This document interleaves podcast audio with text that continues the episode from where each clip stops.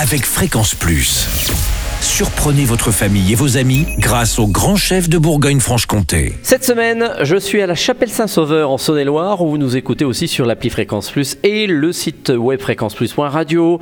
Toujours en compagnie du chef Philippe Rameau dans les cuisines du moulin de l'étang de Chavennes et d'ailleurs on a une très belle vue sur cet étang avec euh, aujourd'hui et bien dans cet épisode un croustillant de cendres aux agrumes.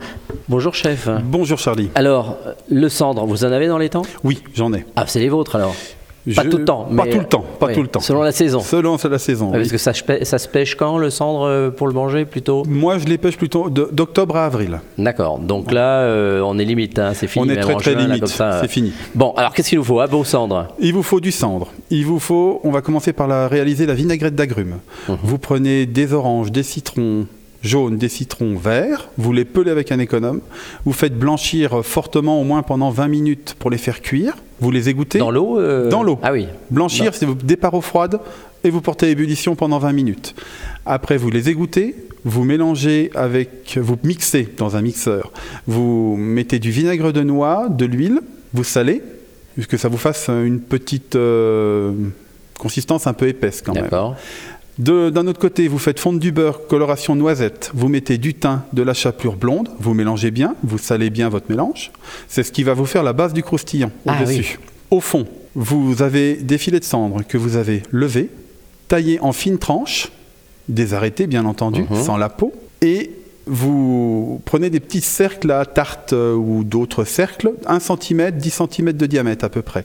Vous garnissez de petites escalopes de cendre, vous mettez le croustillant au thym, vous faites cuire pendant. Vous tassez bien. Vous faites cuire pendant 8 minutes en décerclant, bien entendu, sinon ça va coller Oui. au moule.